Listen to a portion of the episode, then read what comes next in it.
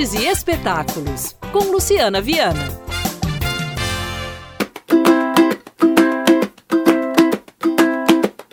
Até 31 de janeiro, os parques e praças de Belo Horizonte têm programação especial de férias escolares, com atividades dedicadas ao público infantil. Brinquedos infláveis e jogos estarão disponíveis em parques e praças, com gincanas e brincadeiras como corrida de saco, corrida do ovo, morto-vivo, rouba-bandeira, bambolê, queimada, também oficinas de slackline e breakdance, além de um muro de escalada.